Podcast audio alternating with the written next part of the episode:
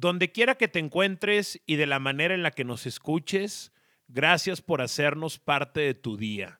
Yo soy Aldo Farías y te voy a platicar sobre Big Leaguers. Si eres parte del universo del periodismo regiomontano, si has escuchado durante los últimos 10, 20 años RG La Deportiva, si estás familiarizado con el trabajo antes de ESPN de Sergio Deep, antes de Fox Sports de Ricardo García, antes de TUDN de su servidor Aldo Farías, entonces probablemente sabes lo que es Big Leaguers. Pero si conoces nuestro trabajo de unos años a la fecha, de cuando llegamos a la Ciudad de México a la fecha, entonces comenzaré por lo más básico y te cuento qué es Big Leaguers. Big Leaguers es un programa de radio que nació por ahí del año 2010. Y mm, seguramente tú te toparás a Ricardo García en las transmisiones de la NFL en Fox Sports y a Sergio Deep en ESPN AM con Alvarito Morales. Y en alguna ocasión te tocará verme en algún partido a través de tu DN o en Twitter. Pero, mm, ¿te imaginabas que antes de todo esto nosotros tres estábamos juntos en un programa? O sea, Sergio Dip, Ricardo García y Aldo Farías juntos en un programa en Monterrey, Nuevo León, en RG La Deportiva. Todo comenzó por ahí del año 2009-2010, en una etapa en la que yo andaba muy mal estaba muy deprimido después de una, después de la decepción amorosa más grande de mi vida. Aún no me activaba en la terapia y estaba refugiándome con algunos buenos amigos y con el alcohol. Recuerdo que andaba tan triste y estaba tan peligrosa mi situación y no quería saber nada de la vida que lo único que tenía que hacer era un programa de 4 a 5 de la tarde. Y terminando ese programa a las 5 de la tarde, me iba al caliente o al Sport Zone y empezaba a beber, a comer y a apostar. Y así sucesivamente día tras día. Hasta que un día en mi casa, muy temprano, era por ahí del mediodía, estaba yo jugando billar con mi buen amigo Oscar Alexandre. Oscar es de Reynosa, él vive acá en la Ciudad de México y en ese entonces vivíamos juntos en la ciudad de Monterrey. Oscar siempre se ha llevado la vida muy relajada hasta cierto punto, hasta cierto punto yo también trato de llevármela de esa manera. Y en casa de mis papás teníamos en el tercer piso una mesa de billar y estábamos dándole al pool. Estábamos jugando billar y en eso suena mi celular y madres, era Don Robert. Es más, em, estoy mintiendo, no sonó mi celular. Creo que en ese entonces traíamos BlackBerry, BBM y eso, pero no, todavía mucha gente hablaba a casa en ese 2009-2010. Y evidentemente la gente más veterana como Don Robert, pues eran, eran los que más llamaban a casa.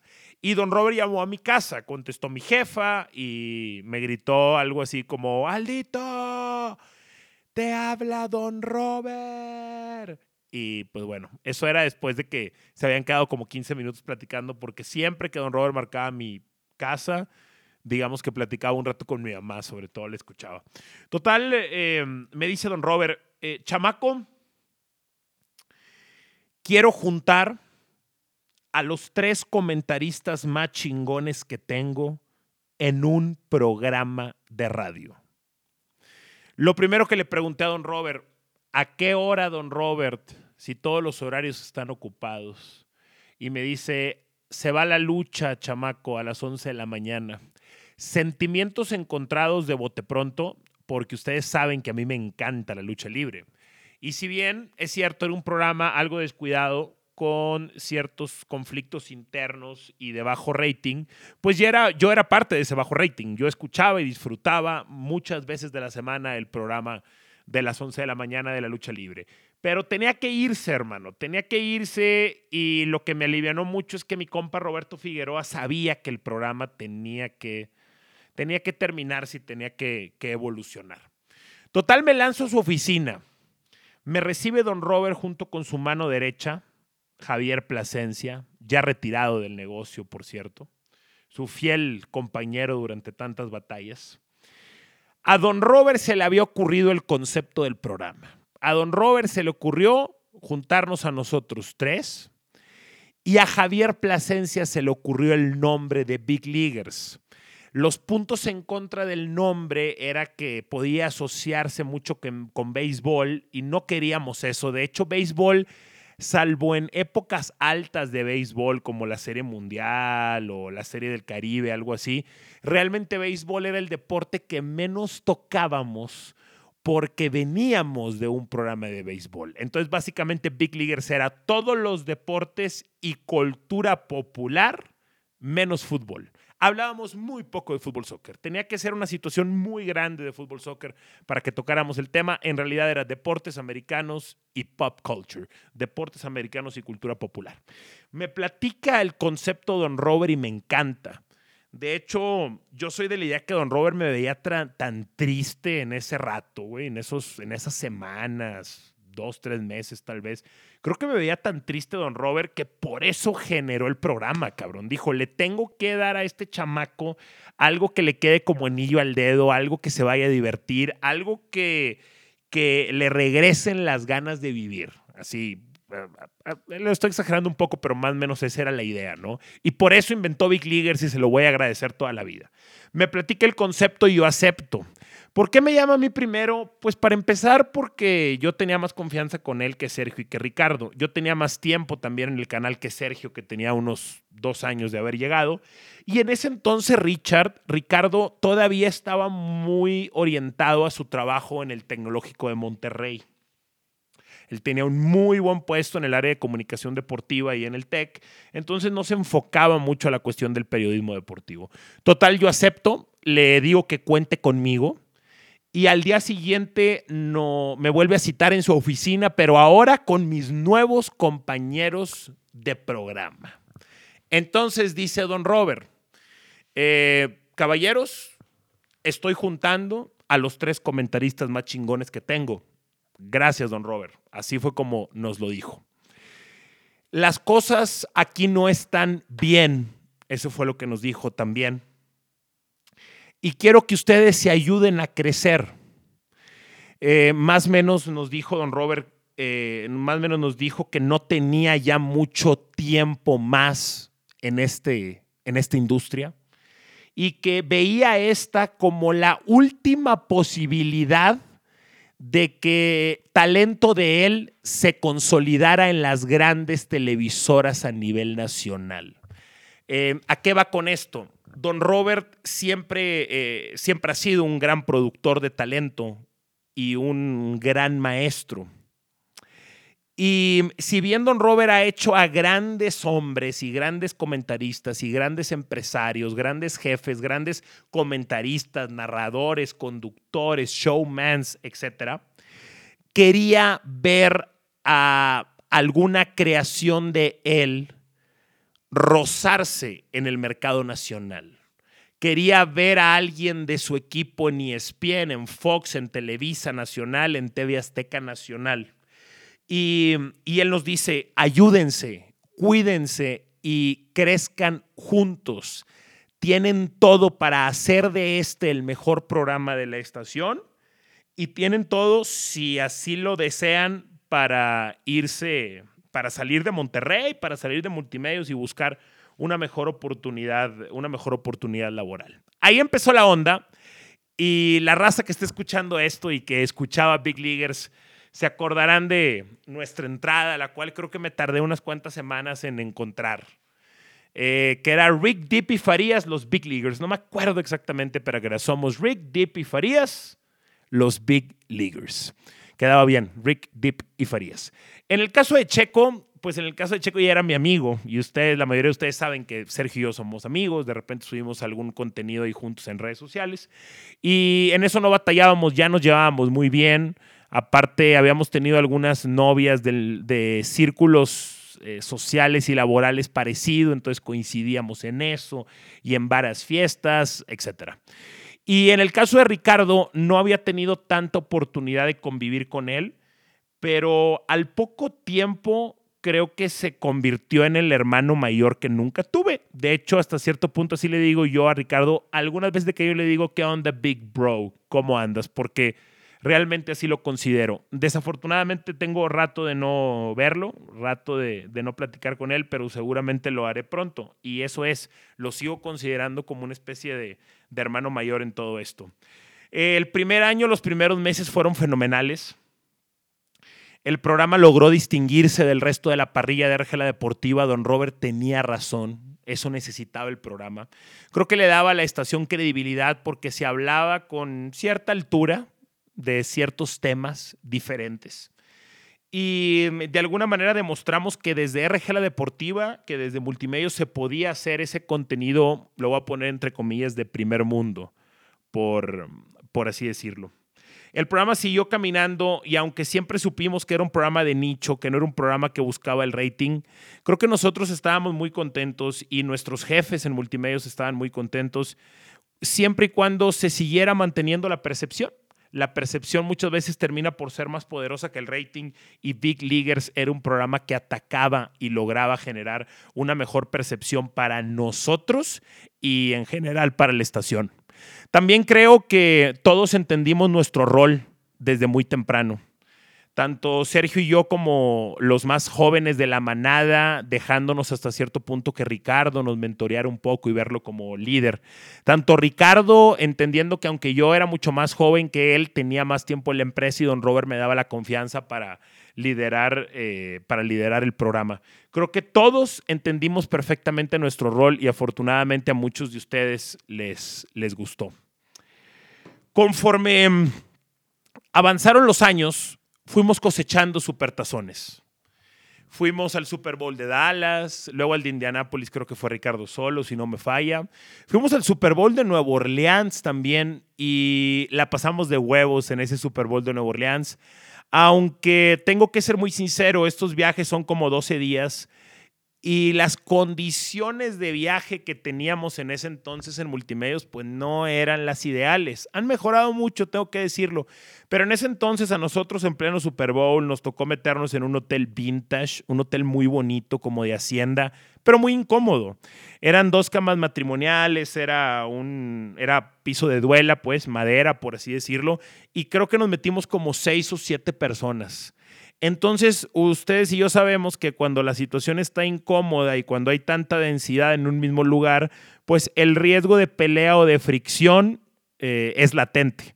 Y así sucedió, entre que unos tenían acreditación para entrar al estadio y otros no, entre que unos solamente podíamos entrar a los entrenamientos y no al partido, entre que unos controlaban los viáticos y otros no, algunos que estaban de acuerdo con juntarse con los compañeros de Milenio, otros que no estaban de acuerdo, y una serie de diferencias que nunca explotaron en nada, porque todos somos, creo que gente, pues somos gente decente, güey, y creo que somos tipos inteligentes. Entonces siempre pudimos manejar los conflictos. Pero de alguna manera, cuando veníamos regresando de ese viaje, al cual por cierto nos fuimos en carro, güey, ocho, primero son las seis horas a Houston y luego te avientas como ocho a, a Nueva Orleans. Aunque muy interesante la carretera, aprendí mucho eh, durante, por toda esa zona de Texas, Texas y Luisiana, toda esa onda como pantanosa, porque en toda esa zona es donde grabaron True Detective, la serie en Matthew McConaughey, la número uno, que es probablemente mi serie favorita de todos los tiempos. Entonces, cuando veníamos de regreso, yo ya sabía que esto se estaba terminando.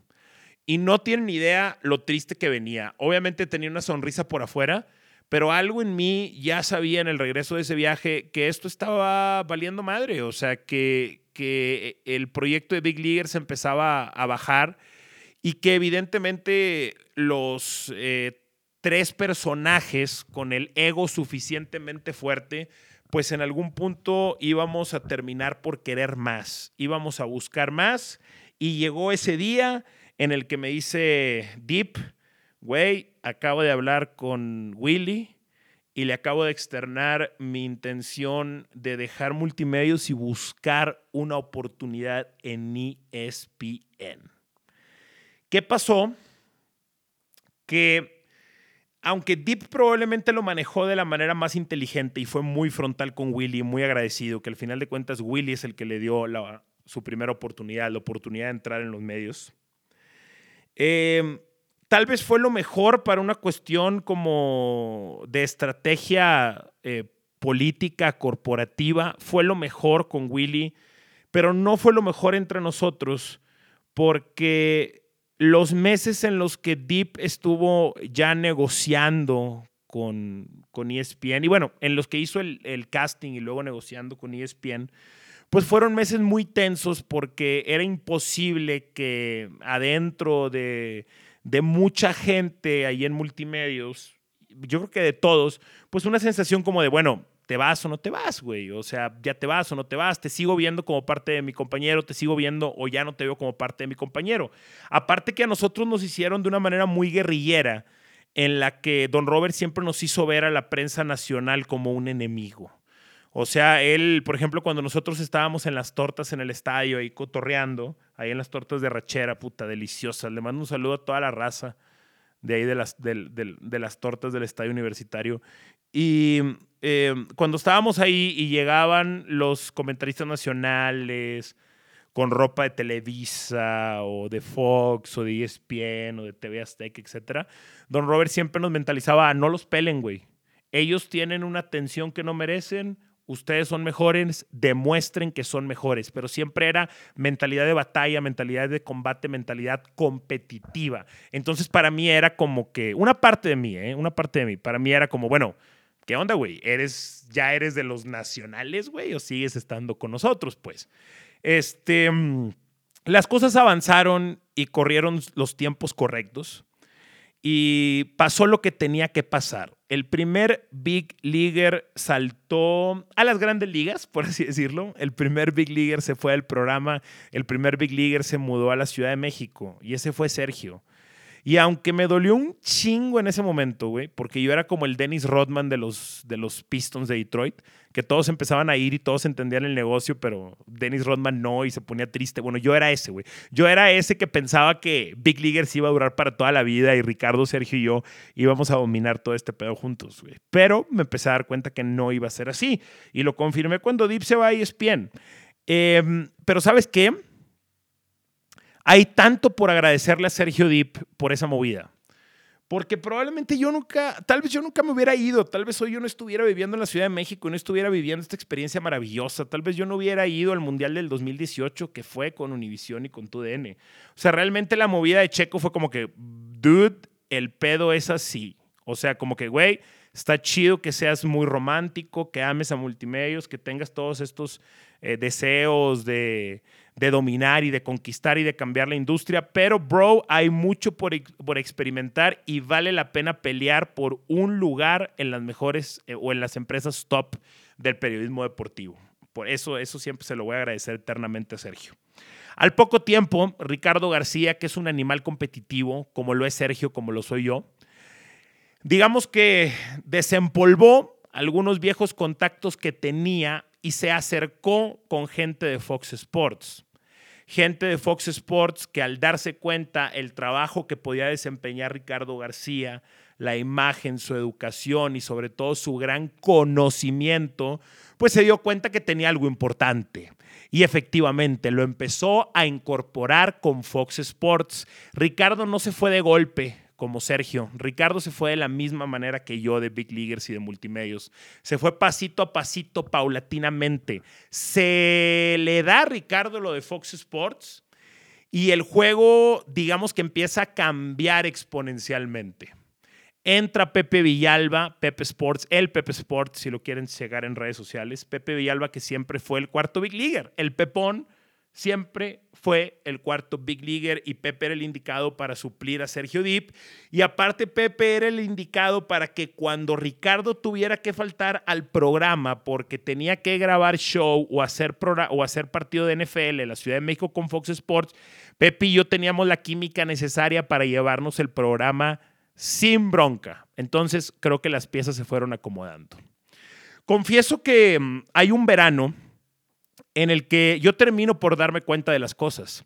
Una parte también de mi ego hablaba cuando Richard ya estaba en Fox Sports y decía, bueno, si Ricardo ya está en Fox Sports y en cualquier momento le van a tirar un buen cañonazo de lana, una buena oferta para que se vaya a vivir a la CDMX, pues tal vez yo debería de concentrarme entonces por hacer de Big Leaguers este pinche programa monstruoso desde la visión de Don Robert. Ese era mi ego hablando, ¿no? Diciendo, güey, muerto el rey, vive el rey. Pero mm, luego me acordé que esa ni siquiera era la visión completa de Don Robert. Me acordé que lo que estaban haciendo Deep y Ricardo era precisamente la visión de Don Robert. Por así decirlo, Big Leaguers no era un punto final, Big Leaguers no era un destino final. Big Leaguers era como un crucero maravilloso, hecho de la mejor calidad y dirigida por un gran capitán como Roberto Hernández Jr. Y ese crucero precisamente era servirnos de transporte para llegar a un mejor lugar. Esa era la pinche visión del viejo. Cabrón, eh, ustedes explíquenme, conociendo estas cosas de Don Robert y trabajando con él todos estos años, espero que comprendan por qué me molesta tanto cuando no le dan a Don Robert el valor o el respeto que merece. Yo no estoy diciendo que te tenga que gustar Don Robert, yo no estoy diciendo que tengas que estar de acuerdo con lo que dice Don Robert. Puedes pensar lo que quieras de Don Robert y criticarlo, pero creo que su calidad como genio de la industria, eso no está en discusión, hermano. Eso no está en discusión. Chavana, la persona que más sale en la televisión de Monterrey, Willy González, el magnate, Willy González, el eh, presidente de los sultanes, Willy González, el hombre que está transformando toda la industria deportiva en multimedios, eh, también es de Don Robert. Una parte de Toño Nelly también es de Don Robert, el narrador eh, de Monterrey más famoso a nivel nacional. Enrique García, que durante mucho tiempo dirigió a Tebasteca Noreste, también es de Don Robert. Y mm, qué tan cabrón estaba el viejo que desde el día uno que nos vio, nos dijo lo que iba a pasar. O sea, desde el día uno nos dijo, señores, eh, ustedes tienen material para estar en la Ciudad de México, ustedes tienen material para trabajar en las empresas top de periodismo deportivo en México a nivel nacional. Y 10 años después aquí estamos, cabrón. Ya se cumplió una década. O sea, esta aventura de Big Leaguers empezó en el 2009-2010 y fue eh, hasta el 2018-19, hasta el 2019 que a Don Robert se le terminó por cumplir la meta o la profecía. ¿Saben qué me tiene a mí respirando bien, cabrón? Que Don Robert alcanzó a verme en Univisión, güey. Don Robert alcanzó a verme con los titanes del periodismo. Don Robert alcanzó a verme y a escucharme narrar con el perro Bermúdez, que el perro es uno de sus grandes amigos de la época cuando Don Robert narraba a nivel nacional en Televisa, cabrón. Eso no lo saben muchos güeyes más jóvenes, ¿eh? Don Robert era a nivel top nacional de narradores narró finales de Copa del Mundo, narró el gol de Maradona, la mano de Dios, etc. Entonces, afortunadamente, don Robert se fue y me alcanzó a ver, güey. Me alcanzó a ver en una plataforma nacional o internacional, internacional como es Univision. Em, y me alcanzó a ver trabajar con los titanes de esta industria, cabrón. Y eso a mí me deja sumamente tranquilo y seguramente esa partecitita tan pequeña que yo represento para la vida de Don Robert también a él lo dejó, lo dejó tranquilo. ¿Cómo no mamar al viejo, güey? ¿Cómo no decir que el viejo es un genio de la industria si en el 2010 junta a tres cabrones, Rick, Deep y Farías, y nos dice, señores, ustedes tienen que ayudarse, tienen que competir entre ustedes también, y ustedes tienen todo para llegar al nivel nacional? Y diez años después aquí estamos. ¿Cómo no considerar al viejo un genio de la industria? Ay, güey. En verdad quiero eh, darle muchas gracias a toda la gente que está escuchando esto y que nos siguió durante todos estos años en Big Leaguers, a todos los que se atrevían a llamar, a todos los que nos tuiteaban. Las cosas han cambiado mucho, esto es dinámico. Vamos creciendo, vamos subiendo, después bajando. Nuestras cuentas de redes sociales ya no son las mismas, han crecido muchísimo. Están llenas de hate también, están llenas de haters y llenos también de nuevos aficionados chingones como ustedes. Entonces ya no es tan fácil interactuar como ustedes como quisiéramos. Yo eso lo platiqué una vez con Ricardo antes de venirme a vivir a la Ciudad de México, hace como un año y cachito eso. Y lo platiqué hace poco con Sergio Dip aquí en mi departamento. Decíamos, güey, de repente te sale alguien que reconoces de Big Leaguers y así, le alcanza a contestar un poquito o así. Pero la realidad es que es muy difícil porque es difícil ya mantener esa interacción que logramos tener como entre el 2010 y 2015 con toda la comunidad Big Leaguer. Un abrazo para todos ustedes y un chingo de gracias. ¿Cuál sería el futuro de Big Leaguers? Yo sí creo que Big Leaguers tiene futuro. No sé si Ricardo lo piensa así, no sé si Dib lo piensa así, pero Big Leaguers tiene futuro. Miren, una de las cosas que yo me siento tan pendejo es que eh, yo intenté sacar una página de internet en ese entonces que se llama League Biggers. Hoy que tú ves a toda la raza echándole al negocio del tipster y los pronósticos deportivos, la raza que nos escuchó desde el principio sabe que nosotros dábamos picks, güey. Nosotros piqueábamos, nosotros éramos asesores de apuesta, dábamos nuestros picks y tengo entendido que a varias raza la hicimos ganar. A lo que voy con esto es que, ok, llegamos primero, por así decirlo, en los big leaguers, al tema de deporte americano, cultura popular, apuestas. Llegamos primero, sin duda alguna. Pero, güey, lo aprovechamos solamente para conseguir un mejor trabajo. Porque así era la idea de Don Robert aparte. Y porque creo que era lo correcto en ese momento. Pero tal vez en unos años venga el, venga el momento de capitalizar todas estas grandes ideas del pasado. Tal vez en algún punto, no muy lejano, no sé cuándo, eh, será una buena idea que, que Ricardo, Sergio y yo nos juntemos en una mesa, tratemos de entendernos y tratemos un día de revivir la gran creación de Roberto Hernández Jr., Don Robert. Big Leaguers. Gracias a todos y nos escuchamos en la próxima.